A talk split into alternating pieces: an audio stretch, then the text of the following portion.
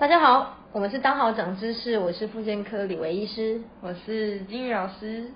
好，金玉老师，我想问你一个问题哦。嗯嗯，黑人的小孩长大了，嗯变成黑人的大人，嗯跟一个白人女生结婚之后呢，他们的小孩刚出生的时候呢，一个黑人一个白人，他们嗯出生之后小孩的牙齿是什么颜色呢？嗯，白色加黑色，灰色吗？嗯，刚出生的时候，小孩应该是没有牙齿的，在哦大概在四个月以后才长牙。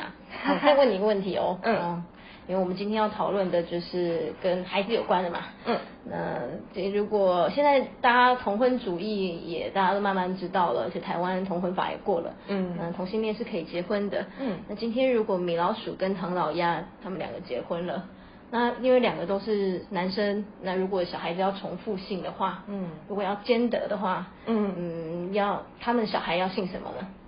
哦，哇塞，怎么会想到这种问题呢？不知道哎、好好难哦。他们要姓糖果的糖，因为一个米一个糖。哎、对耶，好聪明哦。好，我们今天要讲的故事就是这个题目叫做“谢谢你选择做我的妈妈”。嗯，呃，已经老师，你有看过韩台剧的《未来妈妈》吗？嗯，哦，有，我最近有空呢，就在追这部剧《未来妈妈》。那剧中看嗯郭书瑶啊，她是饰演一位期待宝宝到来的怀孕母亲，她是一位一位护理师。然后在医院工作的时候，为了保护病人，被另外一位病人推倒滚下楼梯，然后导致她流产，她被强迫跟宝宝说再见，真的是很令人难过哎。嗯，对啊，我那时候看到预告片的时候，我就觉得哇哇，为什么我心里第一个念头就是为什么医院那么多楼梯啊？我 之前有一位病人打完针，也是从回旋梯上面从二楼走走走走，后来脚没力就滚下去了。哦啊，这个题外话，但是其实这个真的很让人难过，因为他们好不容易期待成为一个母亲。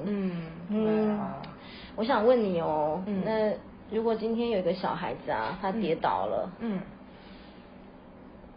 他他结果你就觉得他会变成什么样的个性啊？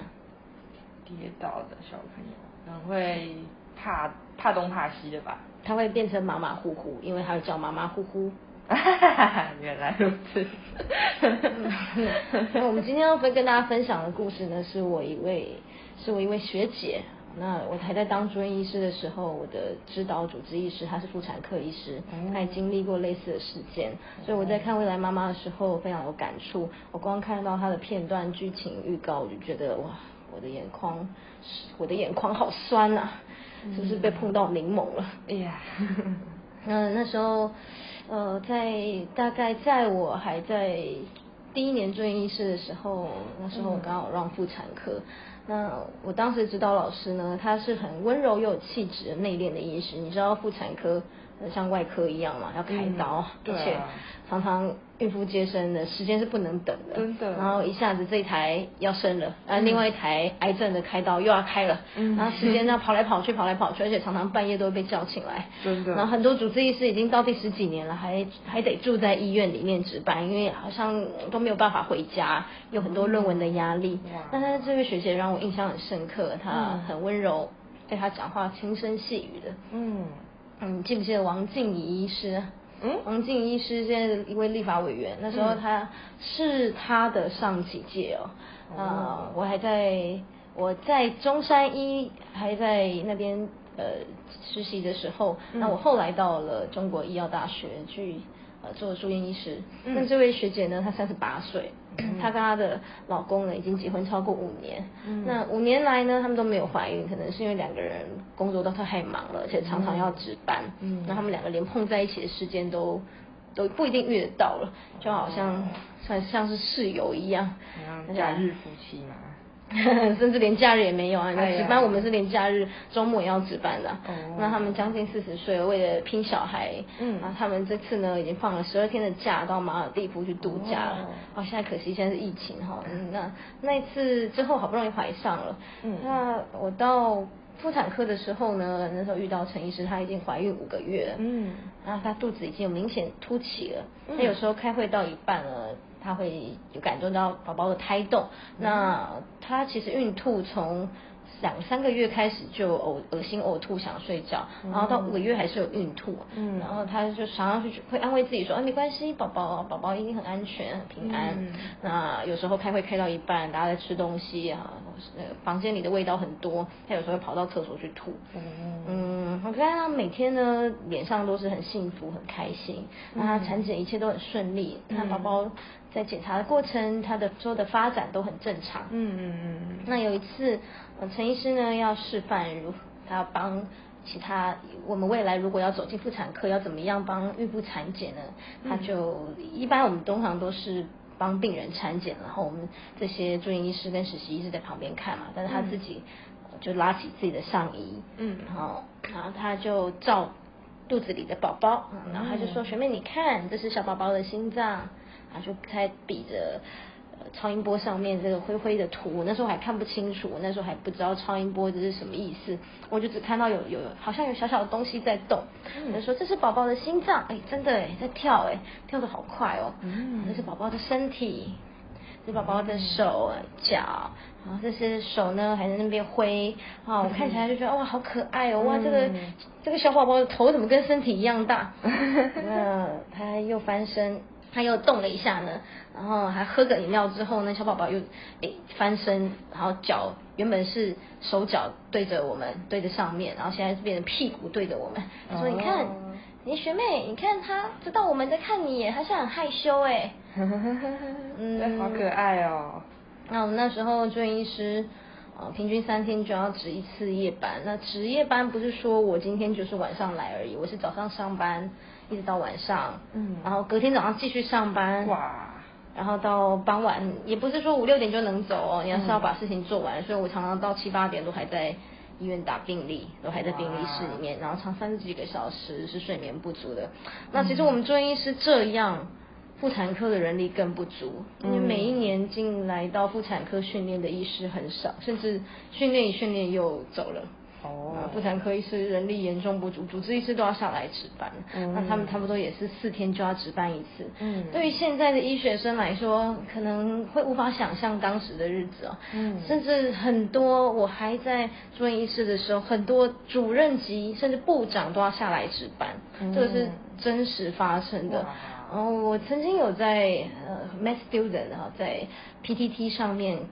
看到很多医学生就说，现在医生现在的医师哪会很累啊？然后现在以前以前讲那个什么多辛苦多辛苦都骗人的，但是可能没有经历过这样的日子啊！这真的三十三十六个小时，我只睡五分钟哎，常常都只睡五分钟，而且你过两天又要开始一次，你永远都睡不饱，而且永远那个事情一直来，电话打到。嗯，手机 Nokia 手机也那个还是孔雀机而已，不是像现在的智慧型手机，那个打到原本一般你放一个月都不会没电的啊，嗯，你打到那个不到一天就没电，那种日子大概大概，我想现在的医学生，嗯，不是说你们过太好了，不是这个意思，就是呃现在的制度比以前还要好一些，所以在爆肝这个问题有分散了，那也因为过去台南在我的下。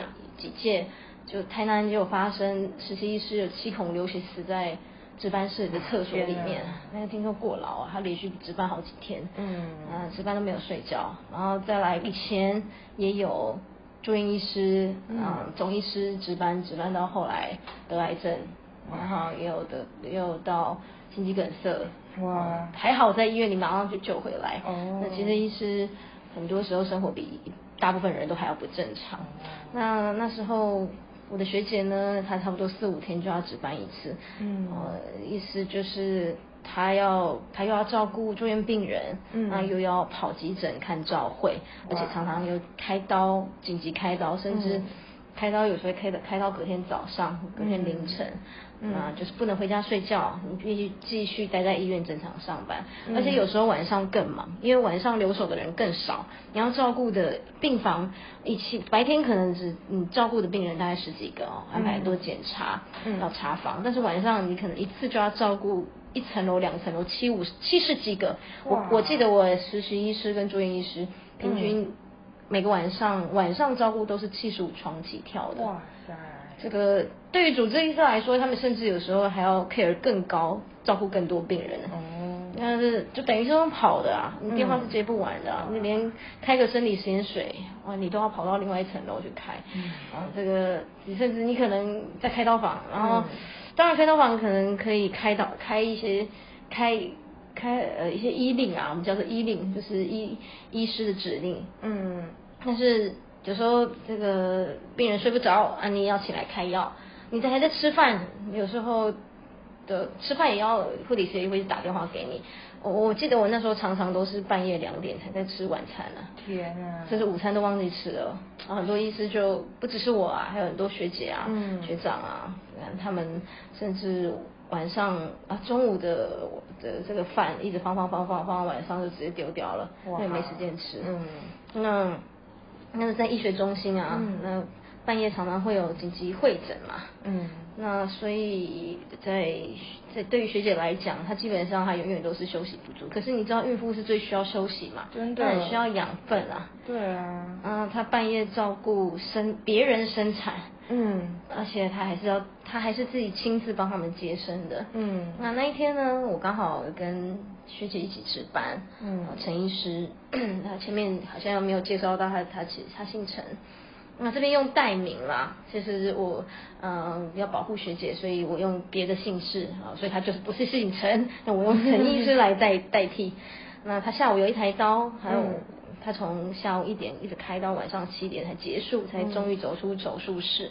那有两位产妇呢被推到待产区准备生产，那他的手机一直响不停，急诊病房都一直在通知他有新的病人住院。那急诊也是狂抠啊，狂抠有会诊，嗯，而且当天呢有一个家暴的案例。那当天我听到急诊抠来的电话是说，有一位女生呢，她已经连续被家暴两天了。她昨天呢是她先生把硬币跟瓶盖塞到她的阴道里面，然后一直流血来。嗯。昨天后来处理掉了，那他们问他要不要告，这他的先生，他太太说不要，不要告。那今天呢，也是昨天原本还走得进来，那今天是坐轮椅进来，因为今天他的阴道一直流血。嗯，那因为他先生把玻璃瓶打破，塞到他的阴道里面，然后所以他阴道一直流血，然后他要他们打打电话给陈医师，希望他到急诊去帮忙把这些碎的玻璃片。从她这位女生的阴道拿出来，嗯，这个画面我到现在，因为那时候徐徐姐请我先去急诊先看病人，嗯，我到现在还没有办法忘记啊。她是一位那个那位被家暴的妇女，她是一位四十五岁，差不多四十五岁左右，哇，这么多年我没有记错的话，啊，她 她头发乱乱的哦，然后她是在别人家帮佣，然后她有三个小孩，嗯，那先生呢常常就喝酒。喝酒就会打人，哦，那打人之后，常常会把他的头头发拉去撞墙，所以他的头上面也都很多淤青。那那这两次呢，其实已经这也不是第一次这么严重，甚至会把塞东西在他身体里面。之前也是也有发生过强迫他这位家暴的太太要吞大便。嗯，嗯，那。啊，其实我听听了听到他这些病史，然后病史好长哦，常常来急诊，觉得很难过，这个真的是啊，怎么会有这样的？那因为先生每次喝醉酒就又开始家暴，打就就没有打他脸啦，但是对他的身体有很多的伤害。嗯，那那都是做这些酷刑啊，也有剪他的指甲，剪到流血过，但是。到，但是到，可是他太太就是没有告他，因为他太太娘家的人都过世了，也无依无靠，所以他觉得他的先生就是他的天。嗯，那这次他太太来，嗯，他就只是想要把让他自己。呃，受伤的地方这些玻璃片拿走就好了。嗯，然后我觉得他，我觉得看着也很心疼啊。嗯，那先生每一次打完他之后，隔天就会一直跪着跪在地上跟他道歉，抱他说对不起啊，我爱你啊。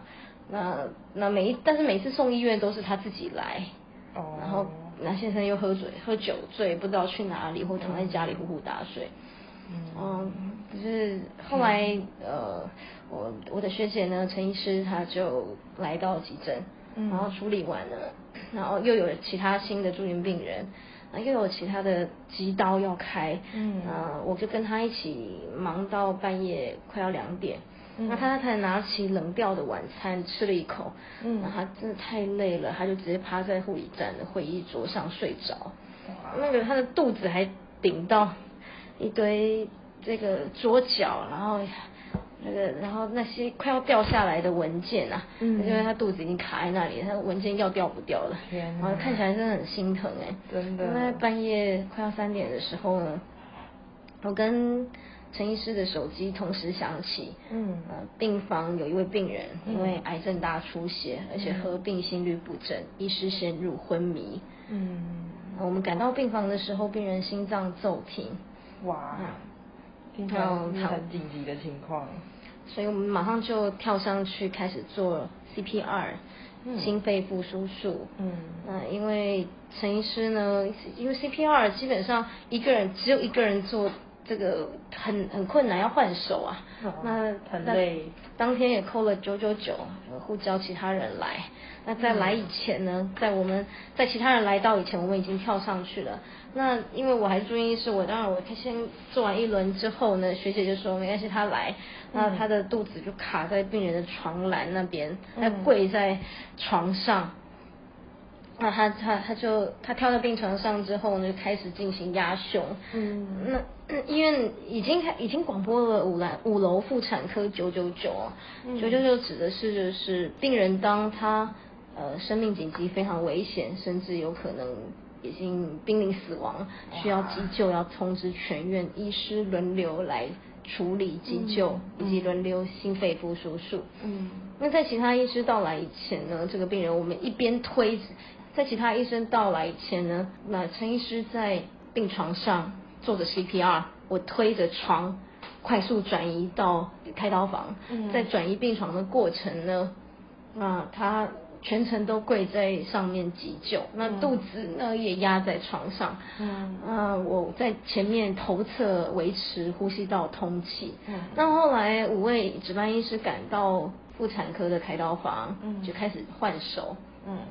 那陈医师已经穿上手术衣，然后在病人肚子上面开始消毒、划刀。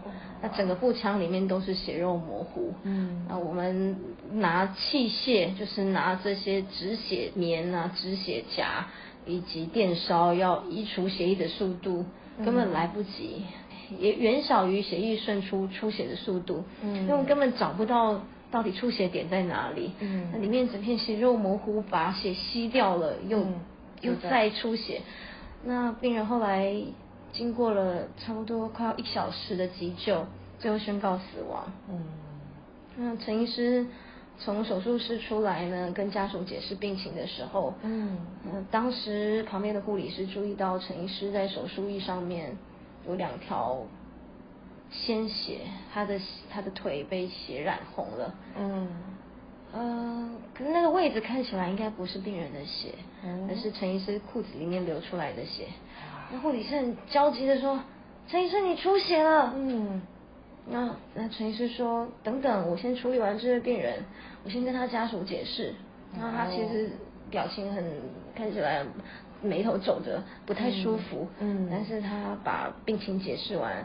然后病情结束完之后，他就陈医师就很虚脱、很无力的，直接嘣的一声坐在椅子上。嗯，那他的这些血呢，就从他的下体开始快速的流出来，流到地上。嗯，然后另外一位妇产科主治医师也马上赶来哦。嗯，呃，因为在陈医师才在急救的过程呢，呃，其他护理师也有扣当班。在家值班的医师可以在紧急状况的时候赶来医院，嗯，但是陈医师因为失血过多而晕了过去。哇！那赶来的妇产科医师，嗯，对着躺在病床上的陈医生说：“嗯，很抱歉，你的宝宝来不及救回来了，对不起。”嗯。然后来陈医师在医院里面住了三天，嗯，那他慢慢能够下床行走。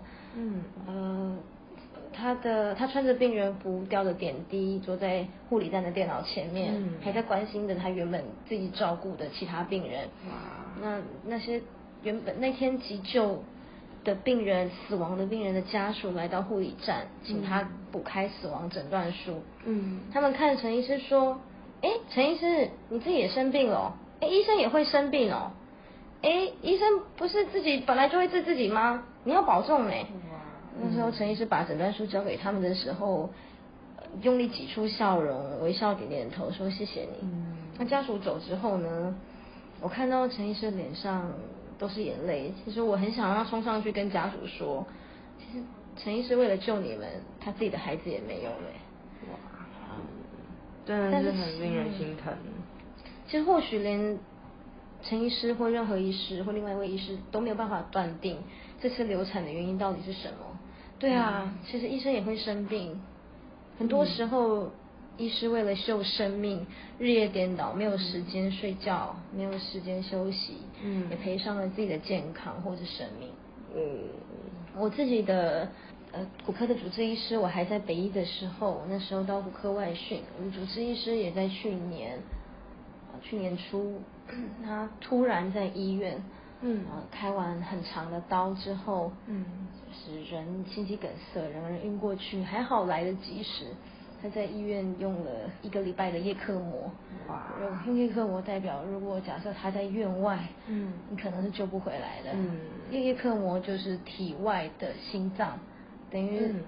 好像用一个机器当做心脏，他的心脏是没有办法打血液出来。嗯那那后来，呃，也治疗，现在是康复了。嗯但是很多医师其实都因为每天过度疲劳，嗯没有好好的休息，没有好好照顾自己的健康，嗯那而导致自己的身体甚至比病人都还要差。天嗯那后来，嗯、回到这个故事，两个月之后，陈医师离职了。嗯那他们夫妻呢一起到乡下，嗯、到很偏乡哦，嗯。到华东地区，嗯。他们的诊那里的诊所服务。嗯。我想这个是最好的决定。嗯嗯，我我还到现在还记得那一天啊，嗯。我到现在印象很深刻。那陈医师还躺躺在手术台上的时候，嗯。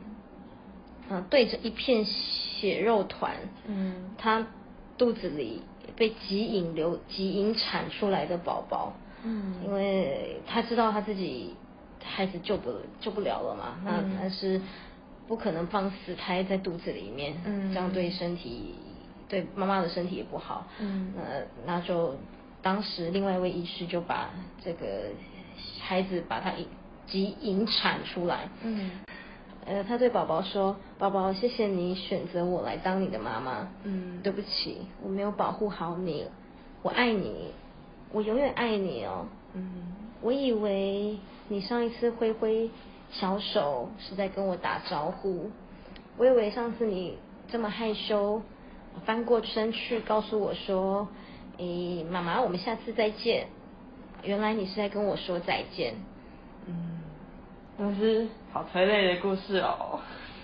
嗯真的是很令人心疼。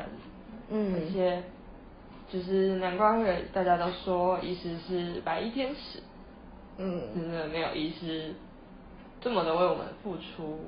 就是现在的台湾的医院不会有这么完整的急救系统啊，或者是一些照护系统，所以真的很感谢医师。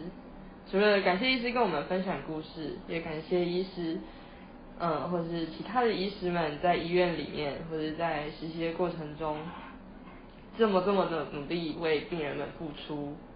嗯，白衣天使也包含护理师，还有好多好多在医院工作的人。嗯，对啊，所以很谢谢大家今天收听我们的节目。嗯，最后来缓和一下气氛好了。你嗯，哪一首歌里面有李玟？嗯，